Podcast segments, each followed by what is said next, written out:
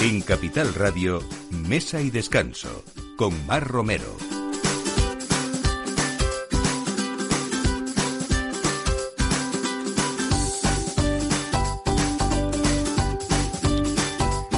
Buenos días, es la hora de poner la mesa en Capital Radio y esto es como todos los sábados, mesa y descanso. Vamos a hablar eh, de tendencias saludables en ese casi todavía estreno que tenemos del 2020. Ayer fue día de San Antón, con lo cual también mucha tradición en el tema panes y dulces de los que hablaremos más tarde y por supuesto no nos puede faltar el vino en este programa. Así que mm, les contaremos que se espera que en 2020 el sector de la restauración seguirá cobrando fuerza y va a mantener ese posicionamiento como una de las áreas más llamativas y con mayor potencial para el emprendimiento. Y parece ser que hay 10 tendencias gastronómicas que van a marcar en 2020 y una de ellas son esos productos veganos, los alimentos más saludables y en general la alimentación, la cabore. Van a ser lo que predomine este año. Eh, esto me lleva a hablarles de un restaurante, Electra, que hoy nos cuenta Cristina Barbero con brands vegano, con alimentos sin gluten. Cristina, buenos días, bienvenida. Hola Mar, buenos días, ¿qué tal? Bueno, eh, vamos a hablar de un restaurante flexita, flexiteriano, perdón. Eh, ¿Qué significa esto? Bueno, ese término es un poquito marketingiano, también hay que decirlo, porque aquí los de comunicación nos dedicamos un poco a inventar nuestras palabras, pero básicamente quiere decir que es un restaurante flexible, flexible en, la, en el concepto del vegetarianismo. O sea, eh, una persona vegetariana no tiene por qué ser 100% todo el tiempo vegetariano. Si es flexiteriano, quiere decir que de vez en cuando también puede comer carne o pescado, pero bueno, que en su grosso, digamos, sería que come más, más verduras y más fruta. No es un restaurante vegetariano, tengo que decirlo, es un restaurante flexible, es decir, tiene probablemente un 60-40 de, de, platos eh, vegetarianos y veganos y otros de carne y pescado. Bueno, lo cierto es que sí que es verdad que es una tendencia, que la gente cada vez que quiere esa alimentación más saludable y vamos a hablar, bueno, pues de cómo cumple con todos estos requisitos el restaurante También. Vamos a hablar hoy con un hombre que lleva ya décadas eh, con un trabajo maravilloso que es resucitar viñas y así le llaman, el hombre que resucita viñas, Telmo Rodríguez. Buenos días, bienvenido, qué gusto tenerte. Me ha encantado lo de flexi, flexi, flexiteriano. Flexi, A mí me suena un poco como presbiteriano, pero no tiene nada que ver. no ¿eh? tiene nada que ver. Flexiabstemio. O sea que, flexiabstemio que, también. Todo el mundo puede haber siempre un poquito de vida, ¿no? Exactamente. Bueno, pues eh, hablamos eh, de una personalidad clave en la reivindicación de la herencia, del paisaje, de la forma artesana de trabajar en los viñedos y que mm, yo creo que eh, un creador eh, junto a su socio Pablo Guzquiza, que también vamos a, nombrarle. Ambos sois los padres de esas diferentes bodegas y proyectos de compañía de vinos Telmo Rodríguez y hoy nos traes algo muy bonito, ¿no? en esa recuperación de viñedos, que es el proyecto Pegaso, ¿no?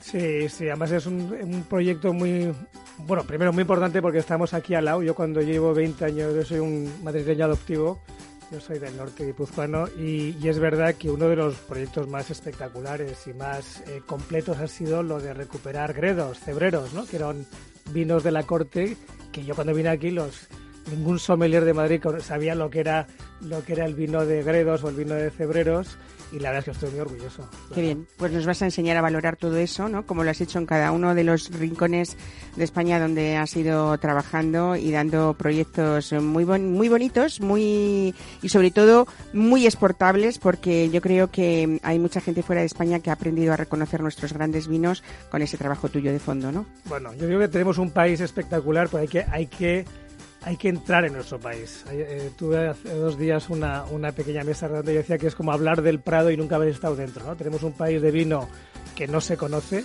y creo que es una gran eh, asignatura pendiente ahora que hay tanta eh, excitación con el mundo de la comida, de la gastronomía. Digo, mira, pues a ver si los grandes comedores y los grandes grandes gourmets empiezan a meterse en este, en este país tan espectacular que tenemos, que apenas, ya me llama la atención que seguimos en un país que la gente bebe cuatro marcas. Una marca se pone de moda y no se pregunta ni de dónde es, ni lo que es, ni cuál es su historia. Vamos a hablar de eso, ¿no? De esos paisajes metidos en una botella y de cómo a veces valoramos muy poco lo que hay detrás, detrás de, de, esas, de esos vinos importantes y de lo aburridos que somos a veces, ¿no? que, que, por favor, que dejémonos asesorar, ¿eh? sobre todo eso, disfrutar. Bueno, pues eh, todo esto a partir de ahora vamos a hablar también, hablamos siempre de las maduraciones de las carnes, ¿no? Sobre todo, lógicamente, de esas carnes vacunas, pero eh, Fernando del Cerro, en su restaurante de Aranjuez, eh, Casa José, está experimentando, es uno de los proyectos que ha presentado en esta semana en ese Congreso Internacional Gastronómico que ha sido Madrid Fusión y está haciendo maduraciones de carnes de ovino. Vamos a hablar por qué ha decidido eso con él y, qué es lo que uno puede experimentar también con esas maduraciones de, los ovinos. Y el punto dulce lo daremos con San Onofre en este San Antón que fue ayer, pero sobre todo en ese carnaval que nos espera muy pronto. Así que todo esto a partir de ahora en Mesa y Descanso. Bienvenidos con Alberto Coca en la realización y Ana de Toro en la producción. Bienvenidos.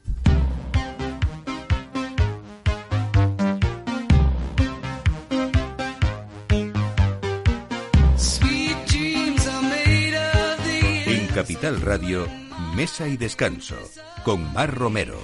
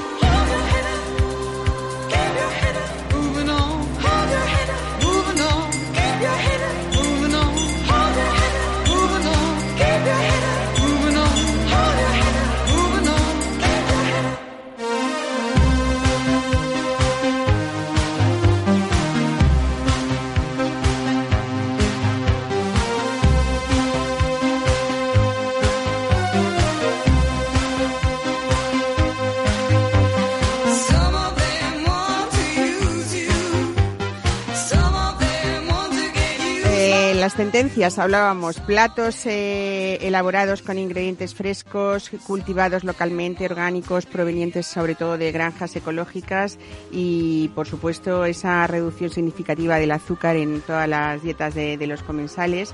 Eh, también cartas de menús saludables para niños, ¿no? Bueno, esto parece ser que va a ser una de las tendencias gastronómicas que van a marcar este 2020 después de un estudio que ha hecho Paintable, la plataforma líder mundial de reservas online de, de restaurantes. ¿Hay más tendencias gastronómicas nuevas? Eh, ¿O no, Cristina Barbero? Buenos días, Mar.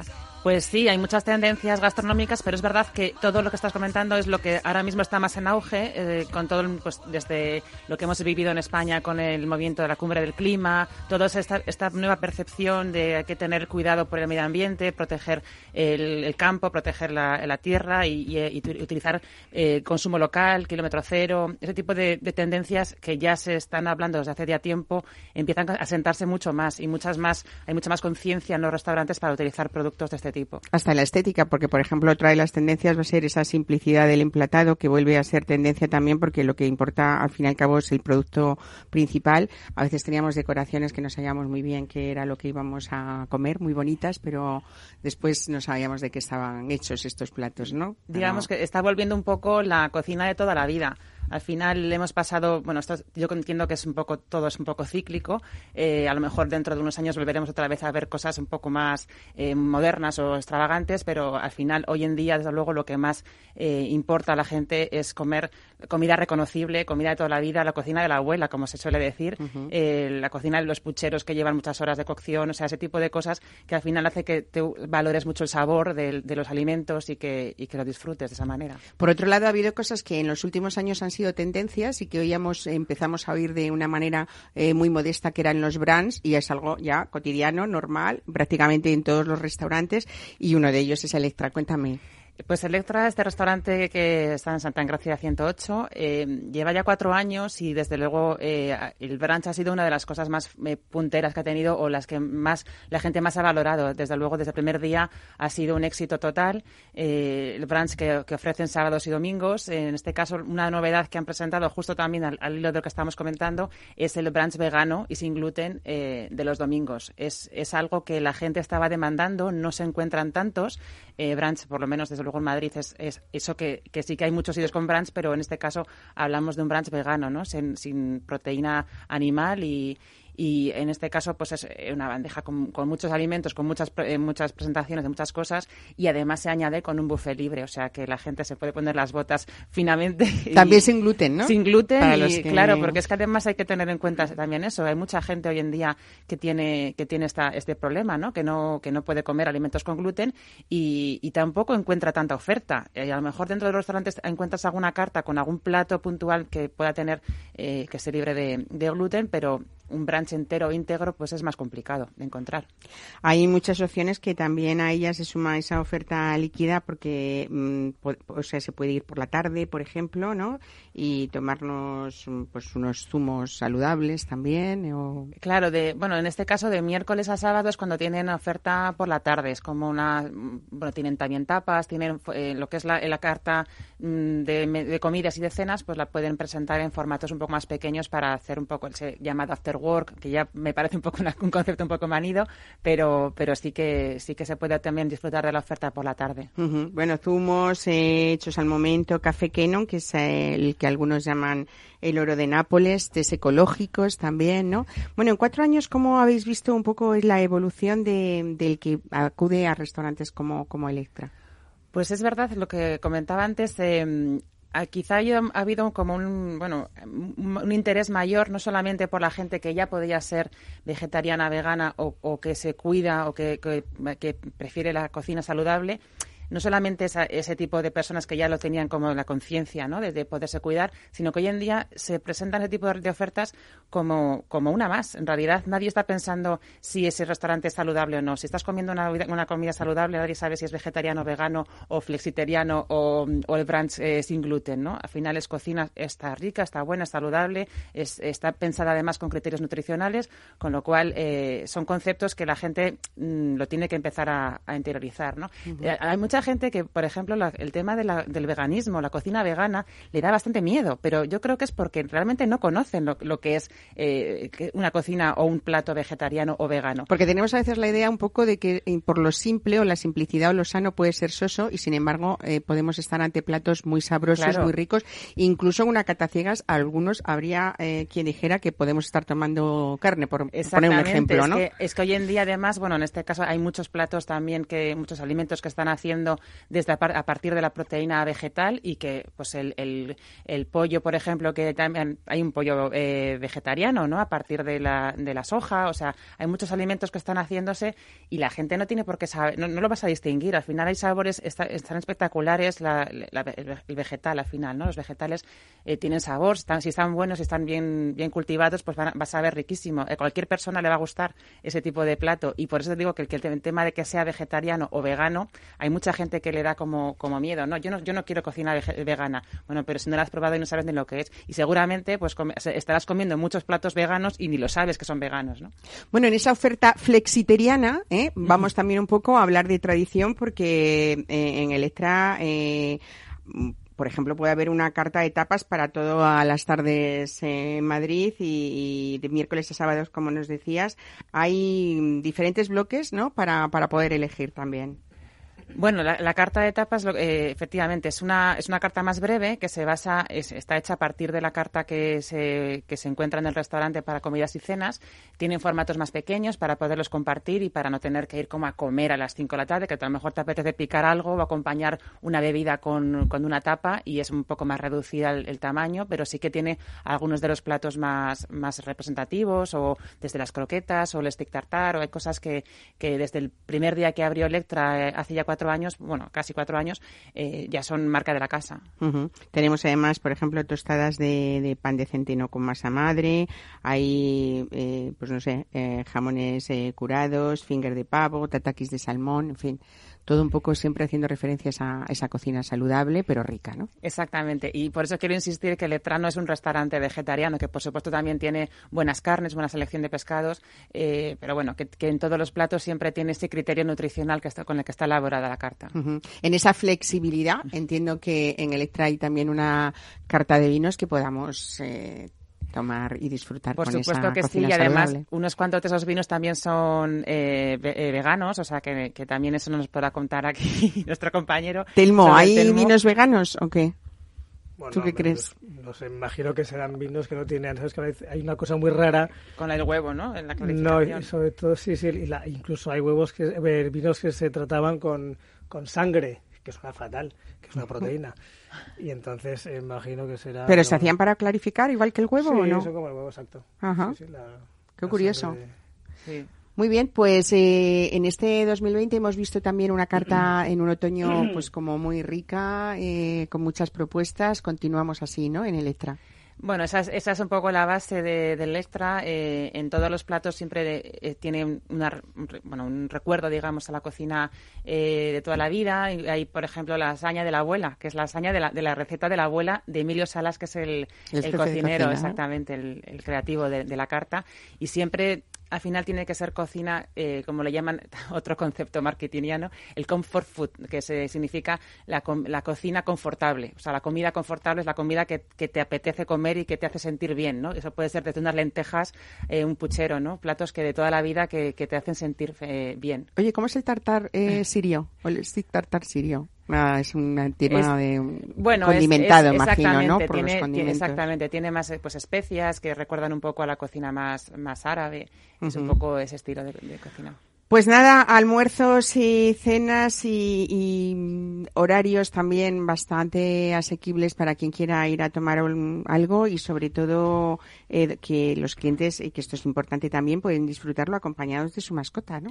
Ah, eso es muy importante también. Eh, Hablando de que ayer fue San Antón. Eh, por pues supuesto. Electra es un restaurante dog friendly, es un restaurante que admite mascotas y, y bueno, en función de también de lo que el, quiera el propio propietario, pues a veces les dan un, desde un, un, eh, poco de agua al, al, animal o le dan una, una, pieza, una galleta, cualquier cosa que, que, en función de lo que, de lo que quiera acompañarle al, al dueño, ¿no? O sea, los, los, perros son muy bienvenidos. Oye, pues me parece genial, porque que me parece que somos un país que yo con los perros, yo, yo estoy casado con una chica francesa íbamos a Lucas Cartón con un, con un labrador y le daban de comer. Y aquí, vamos, un perro es como si fueras con un, vamos, que es como si entraras con un elefante. Sí, eh, me parece genial. Aquí tienen su sitio. Que además tenemos animales muy educados. ¿eh? Claro. Más que los humanos. Bueno, a veces son geniales. Bueno, por supuesto. Bienvenida, Ana Guerrera, al programa, porque sé que como vas a estar deseando hablar también, ¿eh? Sí, sí, pues, pues así ya te damos la bienvenida. estamos en San Antón y, claro, lo de nuestras mascotas. Oye, ¿cómo fue el día de San Antón ayer eh, para San Onofre en las pues, pastelerías?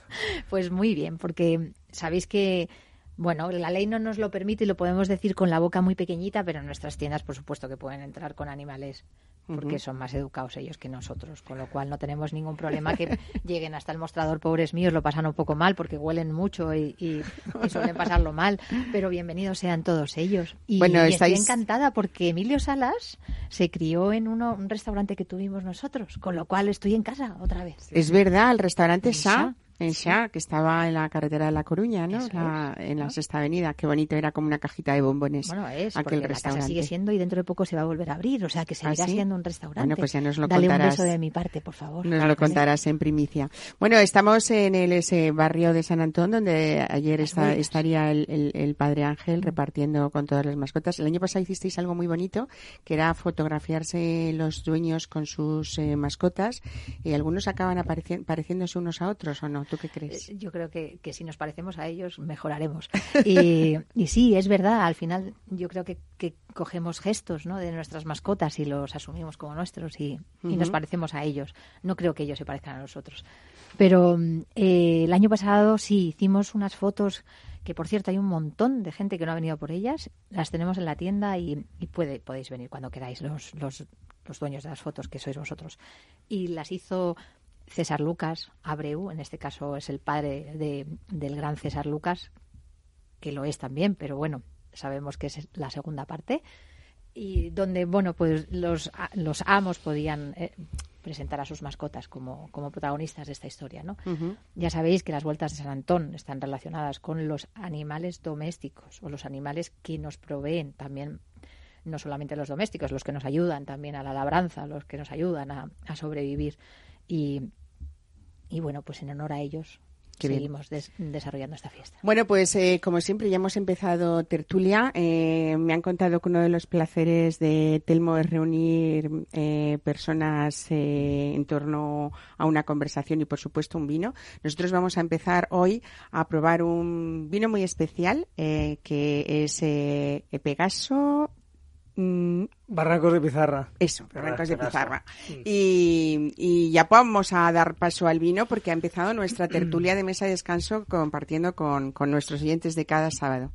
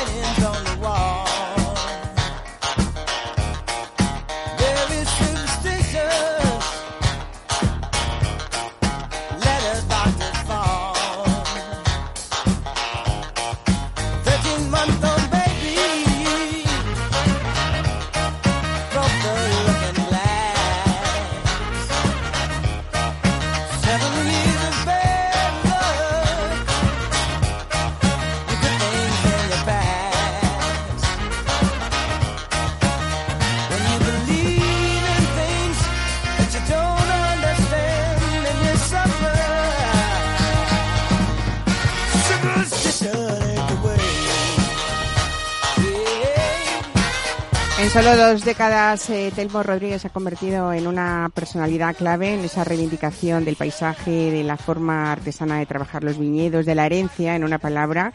Un emprendedor que empezaste, Telmo, en 1994, dicen que sin un duro, ¿no? Sin bodega, sin tierras, sin viñas, y ahí ya empezaba un proyecto personal que te permitió crear tres bodegas, entre ellas una de las que vamos a hablar hoy, Pegaso, que es un proyecto en el que participa también el piloto Carlos Sainz. Sí, bueno, es verdad que bueno, yo soy una familia, yo digo que soy hijo de Remeyuri. Sí, claro que, es otro proyecto que fue recuperar una, una finca increíble del, del siglo XIV. Que tus padres hicieron una labor maravillosa. ya, empezamos ya con esa idea de la recuperación, ¿no? Yo creo que somos un país más que de inventar, de recuperar. Con esa etiqueta de Remeyuri ya había como un camino diferente que o que se diferenciaba del resto de aquellas etiquetas de Rioja de la época o no, con un sentido distinto. No es que no hubiera etiquetas históricas importantísimas, por supuesto. Sí, bueno, yo que me fue un proyecto efectivamente que yo creo que nunca se ha valorado a mis padres, que eran que gente, bueno, que, hicieron un trabajo excepcional y es verdad que fue una, se abrió una puerta muy interesante que era del viñedo. Remiro es un viñedo es una etiqueta es un poco como, no más francesada, pero la relación que tuvo Rioja con Burdeos. La relación con, con, Burdeos empieza en el siglo XVII. El siglo XIX fue muy importante y Remiro es un poco como el último gran paso a esa, a, esa a, interpretar lo que era un poco el modelo, un modelo bueno, eh, Bordeles, que era una propiedad de un viñedo, pero que Remiro era mucho más antiguo. Se puede decir que Remiro es más antiguo que Chateau Margaux, porque es una, es una propiedad de la iglesia que era una, una propiedad vitícola. ¿no? Entonces yo nazco como, yo digo que soy hijo de Remeyuri, es ya que soy padre de la compañía de vinos Telmo Rodríguez, que es un proyecto también quizás por esta especie de educación que recibí, de intentar eh, sumergirme en un país y descubrirlo, ¿no? Y es verdad que eh, tenemos un país extraordinario que, que apenas conocemos. Antes la gente pensaba que había Rioja y Jerez, luego de repente aparece Ribera del Duero, pero bueno, es que somos el mayor viñedo del mundo y una cosa que digo yo que es todavía más espectacular, somos el país más complejo de Europa. Tenemos el 62% de la biodiversidad. Y el otro día me dieron un, dato casi más, bueno, no más bonito, pero también espectacular. Solo Galicia tiene más biodiversidad que todo Francia. Qué poco valoramos eso a veces, ¿verdad? ¿eh? Fíjate, eso, A mí se me ponen los pelos de punta. Eso me lo dijo una señora genial, que es Isabel Aguirre de, de, Urcolac. Y, y, es verdad que este país, y luego la gente conoce cuatro marcas, mm. porque tú vienes cuando yo vine a Madrid es que se bebían tres, tres vinos de Rioja, dos de Ribera, y es verdad que dice, oye, qué, qué, qué poco respetamos nuestro país, ¿no? Y, y la verdad es que mi, mi, ese, ese especie como de recorrido que he hecho yo, ¿no? que soy, sido como un viajero, yo creo que ha sido muy bonito. Que es bueno, yo, yo aprendí fuera de España a, a, amar los vinos, ¿no? que son que tenemos la suerte de ser vecinos de Francia, que es el, la gran fuente de inspiración, y luego venir aquí y decir, no, no, yo me quedo aquí y solo me interesa mi país y hablemos de nuestras variedades, de nuestros paisajes. ¿Sigues viajando como 300 días al año? Bueno, yo, me, yo me, tengo la suerte de que me, me genera una especie como de mito. Todo el mundo piensa que trabajo muchísimo y es genial, pero bueno. La bueno, cuando uno hace lo que le gusta ¿no? y con pasión, eh, generalmente no lo considera trabajo, por eso lo dirás. Sí, no, es, es, que creo que es. Tengo la suerte de tener un oficio que es que me gusta mucho, pero como que le gusta ser panadero o pastelero, ¿no? Yo creo que es, es, un, es una maravilla, la verdad.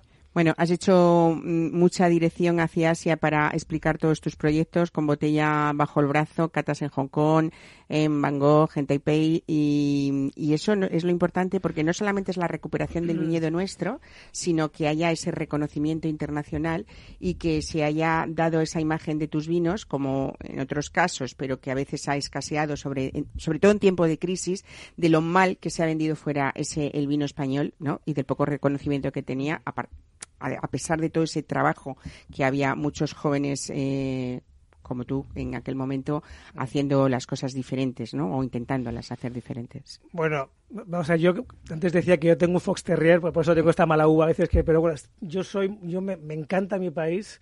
Es verdad que siempre intento meter una pullita al consumidor. El, Sabéis que los productos lo hace el consumidor, ¿no? El, en, en Madrid ha empezado a haber buen pan cuando la gente ha querido pagar el buen pan el vino es exactamente lo mismo. Yo tuve la, no la desgracia, pero tuve que vender 100% de mi vino fuera de mi país porque nadie entendía que hiciera yo vinos en sitios que no se, que no se conocían, ¿no? ¿Las Beatas fue el primero, si no me equivoco? No, no, no. había antes. Yo, yo, llevo más de 30 años haciendo vino, pero bueno, Las Beatas es una de las últimas cosas que se ha hablado mucho porque es un vino que hemos trabajado 20 años para hacer 1.500 botellas, entonces es un esfuerzo pero que yo creo que es un esfuerzo que están haciendo ahora la nueva generación. Yo creo en la nueva generación y nosotros ya, yo he sido como una bisagra, yo creo que ya estoy al final de mi carrera, creo que hoy hay una generación nueva de gente increíble que, que está luchando por, por viñedos que son espectaculares. Daros cuenta que nuestros viñedos en España son mucho más caros de trabajar que cualquier gran viñedo es, eh, francés o italiano. ¿eh? Eh, producimos muy poco y nos pagan menos, con lo cual hay que ser un poco héroe en este país. Y encima, el mundo, el statement, un poco el, el lobby del vino e, evita hablar de estos proyectos tan de esfuerzo. ¿no? Y entonces yo creo que creo que hay ahora una, una gran puerta que se ha abierto con esta nueva generación de gente muy excitada y muy y fenomenal. Pues me decías que reúno a gente. Es verdad que mi, el siguiente proyecto es un poco empujar ¿no? a la nueva generación que creo que van a alumbrar un país vitícola que va a ser una referencia. ¿eh? Eh, bueno, una de las eh, catas y exposiciones que ha habido en esta semana con Madrid Fusión era precisamente esos jóvenes enólogos que lo que reivindicaban eran eh, nuevos proyectos dentro de bodegas en los que, sobre todo, eh, hablaban del respeto a esos padres y esos abuelos, ¿no? Yo creo que por ahí quizás esté el camino, ¿no? De hacer esas bodegas. yo, mira, yo el tema, yo sé, que es muy bonito hablar del abuelo y siempre me hace mucha gracia a todos los conocidos que hablan de su abuela y de su madre.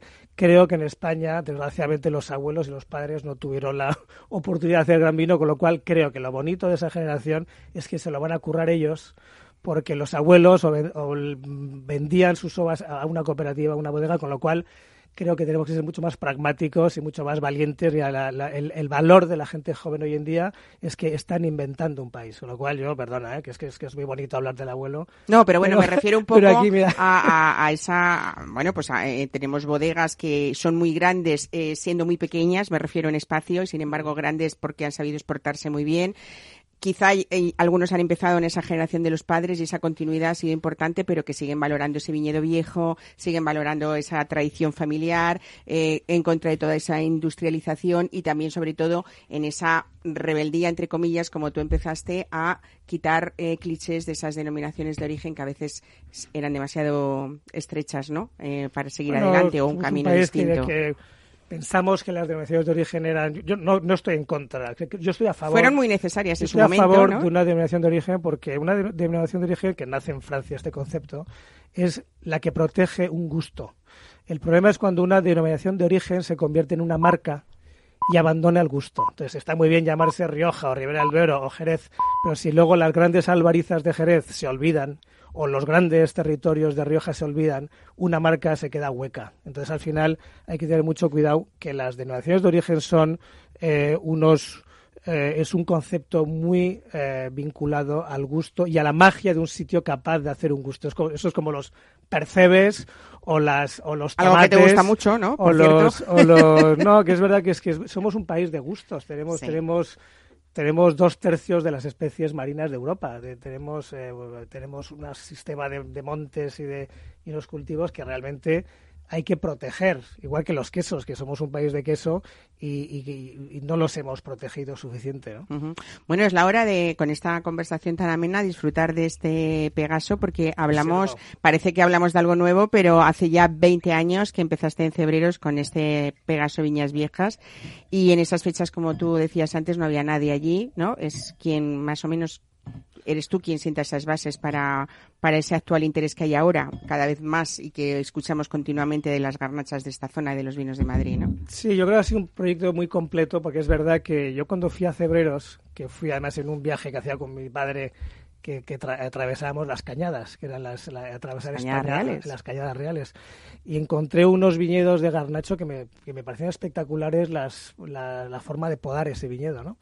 Y es verdad que cuando fui yo a Cebreros no había nadie, nunca había, y era, era mágico, ¿no? Llegar a un sitio que nunca ha habido un enólogo, un ingeniero, y, la verdad es que ha sido muy completo porque hemos, hemos hecho un, trabajo, yo creo que brutal, de recuperar una viticultura que, era, que estaba ya agonizando y luego pues eh, reivindicar ¿no? una, una, un viñedo y una uva muy buena. Yo tenía dos posibilidades, o hacer un vino que protegiera esa viticultura que es, como he dicho antes, heroica, porque producir un, una botella de Pegaso es mucho más caro que producir una botella, incluso voy a decir, de un gran crudo de Burdeos, ¿no? Y encima nadie estaba dispuesto a pagar por una botella de una garnacha de un sitio que era que nadie conocía, ¿no? Entonces es verdad que hemos luchado 20 años, ha sido difícil, hemos estado solos.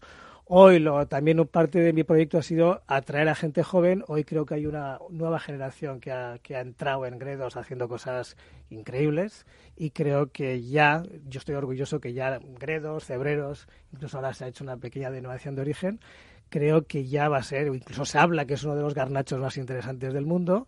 Y mira, pues ahí está nuestro pequeño grano de arena.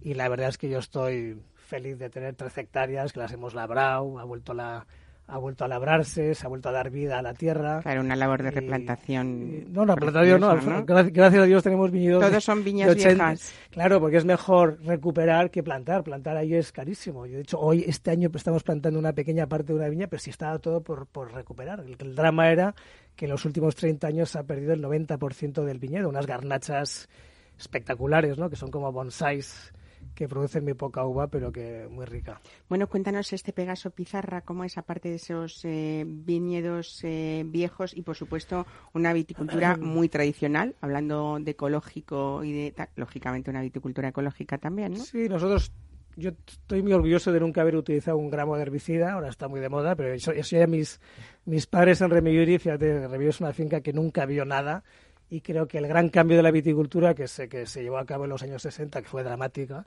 que la- nos vendieron la idea de que no hacía falta labrar, no hacía falta eh, añadir eh, estiércol, ¿no? Esa cosa tan bonita que se ponía estiércol a las viñas. Bastaba con un poco de, de un líquido que te mataba las hierbas y luego ponías unos... Entonces, bueno, yo es verdad que yo he vivido esa, esa cultura en, en mi casa y, no- y estoy muy orgulloso que, que nosotros no solo hacemos una agricultura ecológica, sino que creo que intentamos recuperar gestos, ¿no? A mí lo que me gustó de Cebreros fue una, una poda eh, muy, muy bonita, muy vinculada con un pasado, porque no había, una, no había realmente una, un conocimiento, solo había una repetición de gesto. Y, y es verdad que luego, bueno, tenemos que decir que en Cebreros se mantuvieron algunas viñas gracias al herbicida, porque las mulas desaparecieron. Cebreros era un pueblo donde llegaron a vivir dos, eh, 2.000 mulas y hoy hay prácticamente ya no hay caballería. Y entonces, claro, pues, ¿cómo, cómo, se, cómo se, se entiende esto? Pues porque la- el herbicida ayudó a que se mantuviera el viñedo, si no todo hubiera desaparecido, porque luego nadie estaba dispuesto a labrar con mula. Eh, pero bueno, hoy hemos vuelto a hacer una viticultura de estas de, excepción, que es, eh, y salen flores y, y plantamos árboles y creo que es lo bonito. Bueno, otra de las cosas muy importantes dentro de un viñedo, desde luego, es el suelo y, por supuesto, esa altitud, que, que en el caso de Pegaso Pizarra estamos de más de 950 metros, hasta 1200. El viñedo más alto está a 1200 metros y es verdad que también es espectacular, ¿no? por eso llamo barrancos de Pizarra, que es una forma dramática. Daros cuenta que yo he viajado durante 20 años explicando cebreros cuando a mí, claro, en alguien en Estados Unidos o en Inglaterra, he visto cebreros de Rioja, y yo tenía que explicar, y yo decía que eran viñedos estos de muy radicales, a más de mil metros de altura, y, seguramente la sabéis que la garnacha es una variedad eh, eh, de origen eh, español, que, que, la hemos también denostado, ¿no? que se nos olvidó, ahora está más de moda, pero se intentó arrancar. Yo, yo me acuerdo todavía los periodistas españoles que me decían, oye, tengo, a ver si arrancáis la garnacha vulgar y plantáis variedades sofisticadas. Y yo decía, pero bueno, ¿este qué, qué, cuenta, no?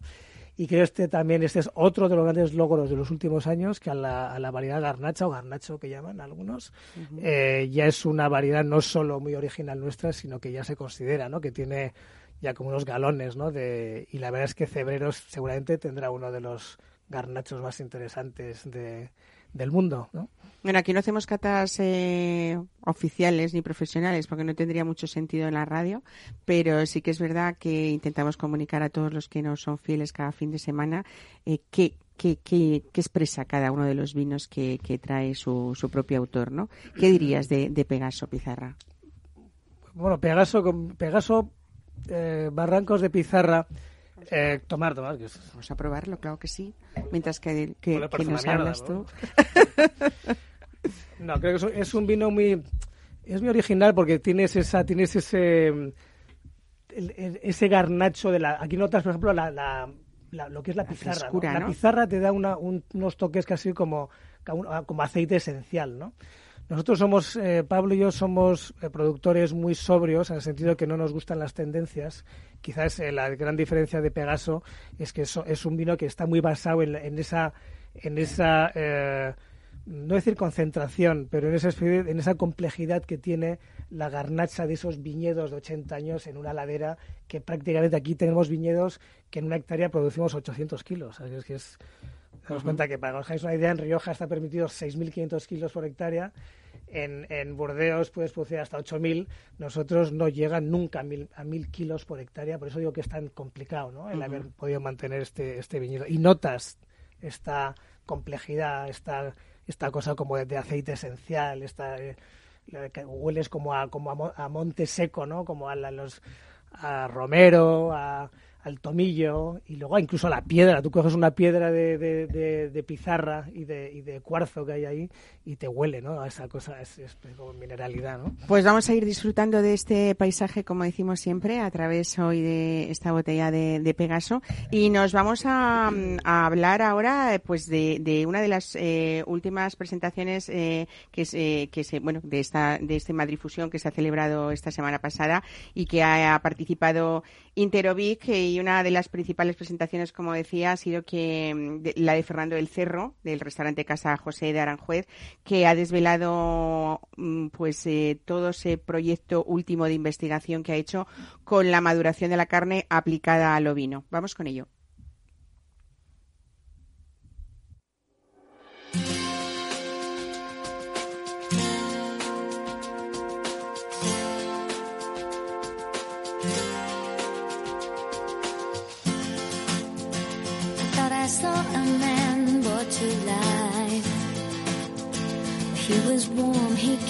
Around like he was dignified.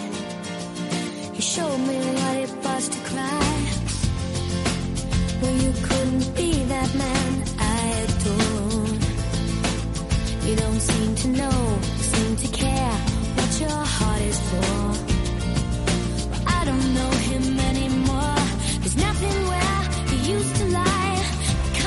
Pues nada, nos acabamos de trasladar justo a Aranjuez, a esta casa de comidas de finales de los años 50, pero que la familia del Cerro ha sabido actualizar siempre y destacando sobre todo verduras del Jarama y el Tajo.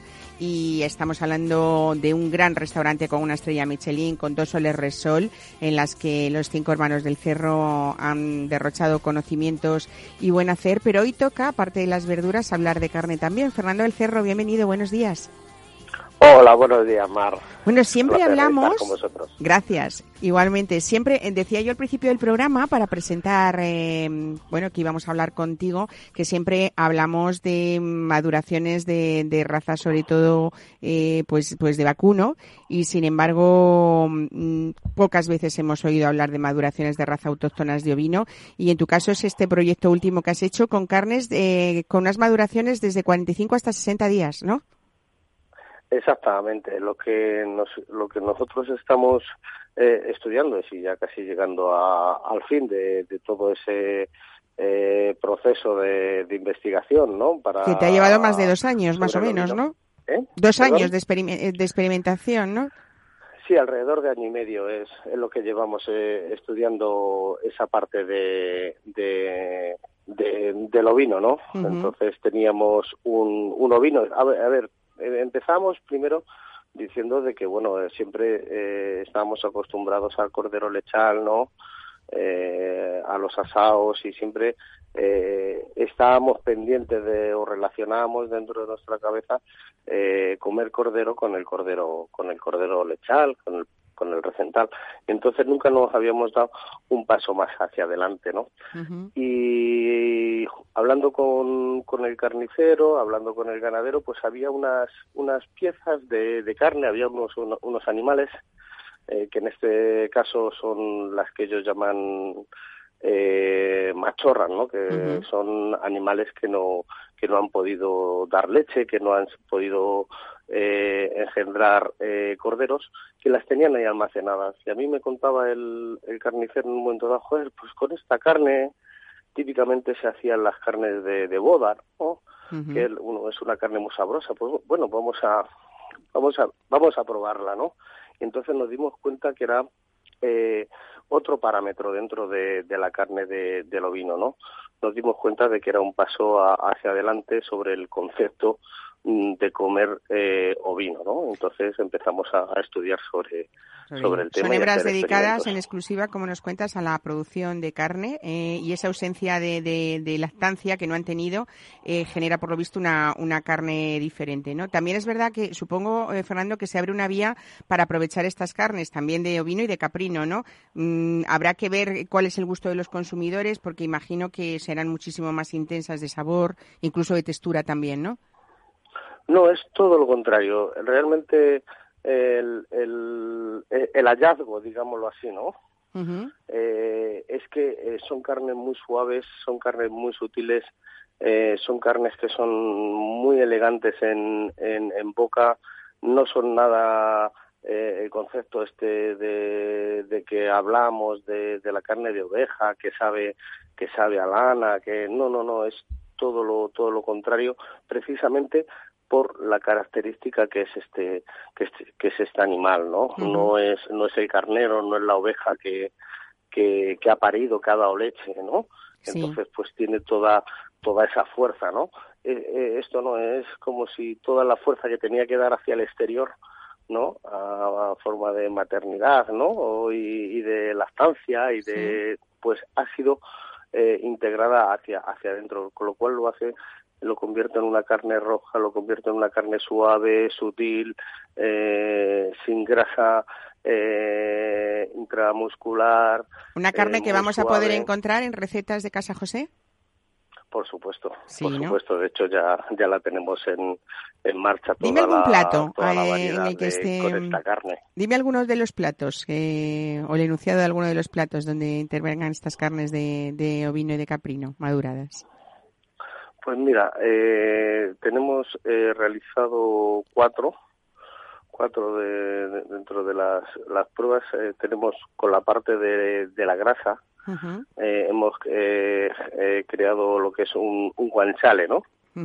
lo que es lo que antes se hacía con ¿no? el embutido este italiano con pimentón derivado del, del cerdo, pues lo hemos convertido en aprovechar toda esa grasa que, que tiene, ¿no? Un, un guanciale, que es un, un tocino de, de, de ovino mayor.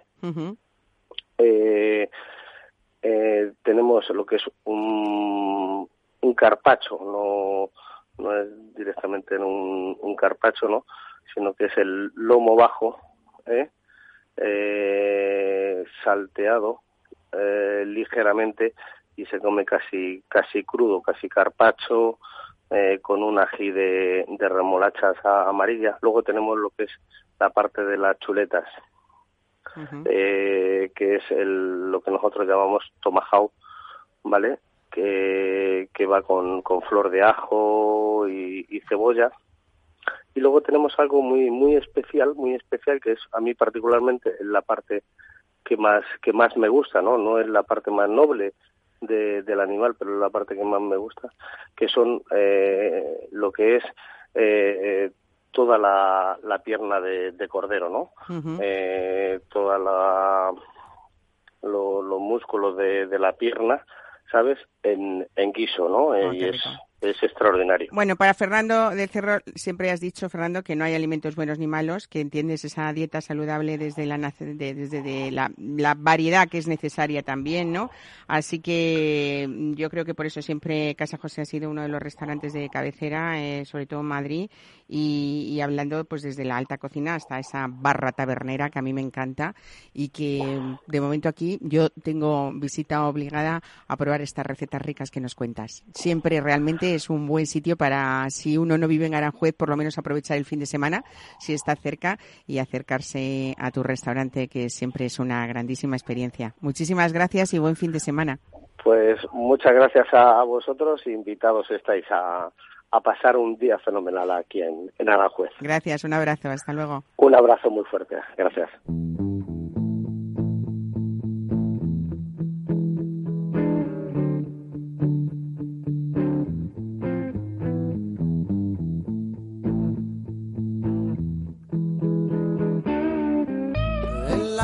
Conocí mujer igual a la flaca, coral negro de La Habana, tremendísima mulata, 100 libras de piel y hueso, 40 kilos de salsa y en la cara dos soles que sin palabras hablan,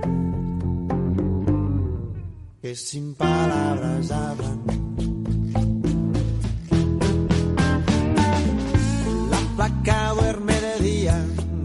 Así el hambre engaña y cuando cae la noche baja a bailar a la tasca y bailar y bailar y tomar y tomar una cerveza tras otra, pero ella nunca engorda. Bueno, Pegaso es síntoma también o, o, o, sinónimo de fuerza, lo entiendo yo, ¿no? Como ese caballo trotador. No sé si por ahí vendría la historia, Telmo. Mucho más ¿Más sencillo? Sí, Pegaso viene, que nos va a parecer absurdo. Eh, yo cuando viajaba por España siempre encontraba Pegaso, ¿sabes? Pegaso es el único como producto nacional, duro, bueno. y yo hasta yo soy, yo que mi gran pasión es el, no es el vino, es el, es el agua, yo soy surfero. Yo iba incluso a La Graciosa, que es una isla que iba hace muchos años, cuando tenía 18 años, y había un Pegaso. Entonces en todos los sitios te encontrabas un Pegaso. Y para mí en la garnacha, es como esa cosa nacional, dura, buena, y dije, hay que llamarle Pegaso, ¿no? Como el, la, el, símbolo. Yo estaba pensando en el caballo trotador este como con mucha fuerza, Nada. que es que para hacer un poco, eh, pues la, eh, el símil con Ana Guerrero, Porque que siempre tú viene. a los antiguos y no claro, claro. A los antiguos y bueno, bueno, venía a hablar de esa fuerza con la que siempre vienes, con esas ganas siempre de hacer cosas eh, nuevas y, y, también ese respeto a la tradición que ha habido siempre en esa dulcería eh, madrileña. Nos queda muy poquito para empezar el carnaval, Ana Guerrero, y Yo- ya yo- estáis preparando. o Yo qué? diría que ya es carnaval, o sea, eh, hoy es San Ant- Hoy no, ayer fue San Antón, pero vamos, estamos justo en, en las fiestas de- de San Antón que son bacanales ya, están relacionadas con, con Baco. En, en el pasado se hacían grandes orgías relacionadas con, con, esta fiesta y desde aquí, yo creo que ya empezamos el carnaval, lo empezamos hoy. Claro, luego ya vendrán los tiempos de austeridad, ¿no? Miércoles. Ya llegará el miércoles de ceniza con la austeridad. y el jueves lardero y con todas las ¿Y qué tenemos en carnaval? ¿Qué tenemos eh, de dulces en carnaval? En, en, carnaval tenemos muchísimas cosas. Empiezan los bollos preñados, empiezan las harinas, a, las harinas, los hidratos de carbono a tomar forma. Nos acabamos de abandonar los frutos secos. Tenemos energía suficiente ya para aguantar este mes de febrero y, y nos, nos, lanzamos a, a, comidas un poco más superfluas, ¿no? Un poquito menos menos contundentes, energéticas. menos energéticas. Empiezan a alargarse los días más ya. frívolas. ¿sabes? O sea, uh -huh. un poquito más, pues unas frituras así rápidas, corre, corre, que me voy de fiesta. Estamos llenos de fiesta, estamos llenos de, de ganas de socializar. Es el mes de ello. Aunque en los tiempos modernos o ahora utilizamos estas fiestas previamente, en la Navidad, durante toda nuestra vida ha sido todo lo contrario. Ahora era el tiempo del descanso y el tiempo en el que podíamos pasarnos un poquito de la raya, ¿no? Hasta que, llegue alguien y diga, se acabó ahora no se hace nada. Pero en carnaval, gracias a Dios esa tristeza tampoco la vivimos ya, ¿no? Bueno, yo no la he vivido nunca, pero, pero ese se acabó, me dio rienda suelta para lanzarme otra vez, ¿no? Y volver a hacer lo que a mí me daba la gana. Pero ¿qué te iba a decir? Pues nada, tendremos las flores de carnaval, las orejas de carnaval tan gallegas, tan como dicen ellos, ¿no? Que ni engordan ni matan, ¿no? Pero cuidadito con ellas, pero alguna habrá que comerse. Uh -huh. eh, Sobre todo hay frituras saludables también, sí, ¿eh? Sí, no. en, el en el. Una de las cosas es que, que la fritura has reivindicado siempre, sí. y más en los últimos años, precisamente son esos esas frituras con aceite de oliva virgen extra, mm. esas harinas que hablábamos eh, en estos eh, tiempos del roscón que ya han pasado eh, de esas harinas limpias, de, de, esas almendras también en las que desde septiembre tú vas a ver cómo se recolectan para traerlas aquí, mm. de esos chocolates que disfrutamos auténticos, ¿no? Olvidémonos de los sucedáneos cuando hablamos de buenos dulces, ¿no? Yo creo que cuando, cuando podemos tener productos ricos y buenos a nuestra mano y con un precio asequible, la gastronomía, la comida es asequible, no nos volvamos locos. Un iPhone XS Plus es carísimo, pero, jolín, 20 gramos de chocolate, ¿sabes? De chocolate del bueno, te aseguro que no lo vas a notar. Y nos va a producir fel felicidad además, ¿no? Y, y, nos va a producir, que también está muy bien el iPhone XS Plus, porque es necesario en nuestra vida, pero, pero no muchas es necesario, veces, pero bueno. No es necesario, a lo mejor con un XS sin el Plus, pues tenemos suficiente y podemos el restito darlo a, a un buen aceite de Alimentarnos bien. ¿no? Sí, por favor. Dejar de comprar esas cosas que no nos aportan nada o sea, dejar. Yo creo que en Madrid Fusión todos este año lo que hemos visto es cero vanidad. Oye, qué gozada llegar a un sitio donde todos éramos bienvenidos, donde todos aportaban y no había esa especie de, de altar, sino que, que aquí veníamos todos a intentar entender lo que unos grandes saben mucho y intentan enseñárnoslo con palabras Por simples. cierto, ha sido el primer año que estaba dedicada una sección completa, por llamarlo de alguna manera, a, a, a la, pastelería, pastelería, y a los maestros pasteleros eh, con vocación y, sí. y, y, con productos auténticos, ¿no? Sí, y, y, sobre todo hemos visto lo esencial, lo natural, el, fuera el colorante, pues todo lo que estáis hablando, ¿no? Que no es ni veganismo ni ni nada de sentido común, ¿no? Y es un poco querer vivir de una forma agradable, amable, ¿no? sin grandes estridencias, donde no, nadie me agreda, ¿no? ni física ni, nutricionalmente. Hablamos mucho sobre si una pastelería tenía que ser la parte saludable de la dieta. Esta fue la gran pregunta.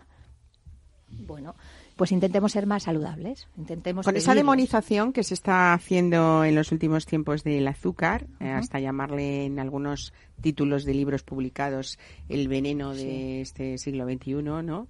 Eh, hay un término medio, hay un equilibrio, como contaba Telmo antes, ¿no? Hay una eh, flexibilidad sí. o bueno, efectivamente, bueno, es una, una, energía ¿no? que podemos recibir a través del azúcar y, y tampoco estamos, entiendo que todo es, es, cuestión de la mesura, es cuestión de consumir pues la cantidad recomendada diaria y no intentar no pasarse. Es, yo creo que es efectivamente, como dice Ana, es un tema de sentido común. Nuestro, o sea, nuestro cerebro necesita azúcar, ¿o no? Of course. y nuestro alma. Eh, estamos en la en la puntita de arriba de la pirámide, ¿no? nutricional, claro. ¿Por qué dejamos de, por qué le damos todos los días a nuestros niños crema de avellanas con otra serie de cosas y mucho azúcar en el bocadillo del cole? Todos los días. O sea, no nos lo damos el viernes, se lo damos todos los días. Y ahí eso sí que es el error, también y eso sí que es un error. ¿Y por qué hemos decidido abandonar una dieta mediterránea? Las mujeres nunca tuvimos tiempo, te lo prometo. No tenemos la culpa de haber abandonado la dieta mediterránea, la incorporación de la mujer al mundo laboral. Mentira, siempre hemos estado currando, coño. Y, esa incorporación de la mujer al mundo laboral tiene unas horas. Hay otras horas. Yo es verdad que me paso la vida delante de la cocina, en mi oficio y en mi hogar. Pero pongamos la cocina en medio de la casa.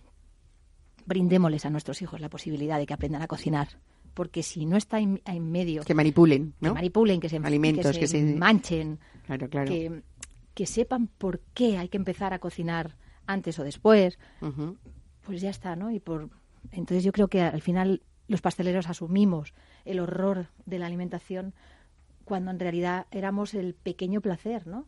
Somos el pequeñito placer. Bueno, yo creo que, dentro de, lo que es una dieta mediterránea eh, no solamente está la necesidad de alimentarnos y de nutrirnos, sino luego está ese, esos puntos, como está diciendo Ana, ese, ese punto o ese vértice de, la pirámide, eh, igual que está esa copa de vino al día, eh, fuera de la pirámide, que yo creo que llegará un día en que estemos dentro, que esté dentro, ¿no? No solamente como aconsejable. a mí lo que me llama la atención es verdad lo que decías tú del, del, del iPhone que gastamos muy poco dinero en comida. O sea, hemos gastado cantidad de dinero en el coche, en tal, en cual.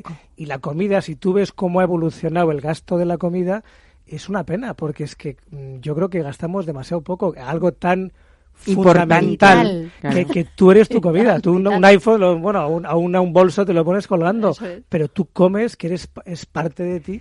¿Tenemos todavía o, hay personas que puedan tener esa teoría de que lo que comes eh, no se ve y, el iPhone o el bolso o el zapato sí? bueno, eh, estamos rodeados de símbolos eh, de, de verdad. O sea, yo Ahora me he vuelto a vivir al centro de la ciudad porque me aporta mucho más, pero durante una época de mi vida viví en un lugar cerquita de Madrid, en una periferia noble y amable, como ellos la llamaban, pero mm, donde efectivamente tú lo que estás enseñando es ese bolso de tu coche. O sea, mm. luego daba igual la nevera. Yo he entrado en muchas neveras de muchas amigas mías y les he dicho, pero hijas de la gran, ¿sabes cómo podéis hacer esto?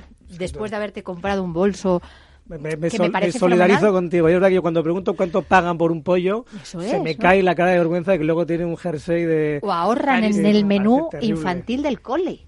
¿Sabes qué digo? Pero qué clase Ayer hablaba yo con una persona en una comida, bueno, lo puedo decir porque sé que a él no le va a importar, con Luis Suárez de Lezo, el presidente de la Academia Madrileña de Gastronomía, y me decía, eh, cuando mm, leemos críticas de clientes en ciertos restaurantes, eh, y la crítica es, estaba todo muy rico, pero el vino fue muy caro, pagué 18 mm. euros. Eh, ¿no? Mm. ¿Qué, diríamos de eso, pues Telmo? desgraciado.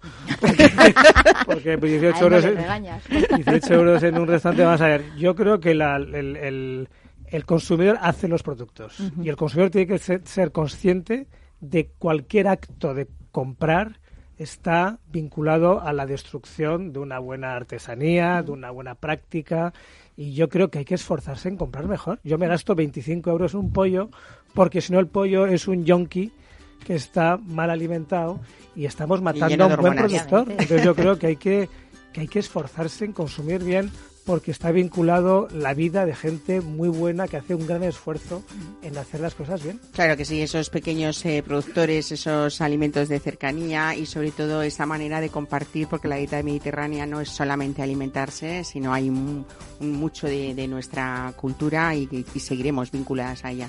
Ha sido un gusto, como siempre. Eh, es Cristina Barbero, eh, Telmo Rodríguez, Ana Guerrero, gracias por estar hoy aquí, por llenarnos este momento del sábado en el que ya uno empieza a reunirse con los amigos, es hora del aperitivo y ya de la comida, así que disfruten y esperamos que esto les haya servido de algo, por lo menos poniendo ese puntito también de humor, que es lo que intentamos cada sábado. Muchísimas gracias y el sábado que viene volvemos. Disfruten.